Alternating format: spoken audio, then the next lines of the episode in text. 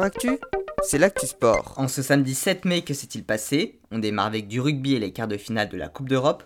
Match fou entre Toulouse et le Munster. Mené 24 à 14 à 15 minutes de la fin de le match, les Toulousains ont recollé à 24 partout et ont poussé les Irlandais aux prolongations.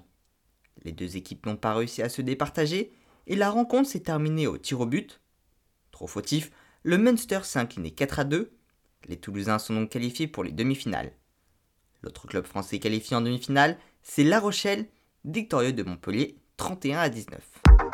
En football, 36e journée de Ligue 1, Monaco s'est hier soir imposé 2 buts à 1 sur la pelouse de Lille et met donc la pression sur Marseille en étant devant eux au classement à égalité de points. Les Marseillais affronteront demain Lorient. Dans l'autre rencontre du jour, Strasbourg s'est imposé 1-0 face à Brest et prend provisoirement la cinquième place du classement. En cyclisme, la deuxième étape du Giro avec un contre-la-montre de 9,2 km, victoire de Simon Yates. Mathieu Van Der Poel arrivé deuxième à 3 secondes, reste leader. Romain Bardet a lui terminé 17ème à 24 secondes. Il est 14ème au classement général à 35 secondes de Mathieu Van. Également en cyclisme, cinquième étape des 4 jours de Dunkerque, victoire du Belge Gianni Vermeer. Philippe Gilbert arrivé quatrième et le nouveau leader. En tennis, ce sont les demi-finales du Masters 1000 de Madrid. Carlos Alcaraz a créé la surprise en battant Novak Djokovic en 3-7. Il retrouvera en finale le vainqueur de la deuxième demi-finale entre Tsitsipas et Zverev, qui aura lieu ce soir. L'autre rencontre de la soirée, c'est la finale d'âme entre Jessica Pegula et Ons Jabeur. Autre actualité de tennis rapidement, Gilles Simon prendra sa retraite à la fin de la saison.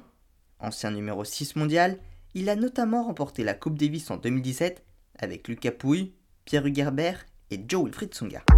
En handball, quart de finale retour de la Ligue des champions féminines, accrochés 21 partout à domicile à l'aller, les Brestois se sont inclinés en Hongrie sur le match retour face à Győr. Score du match 35 à 23.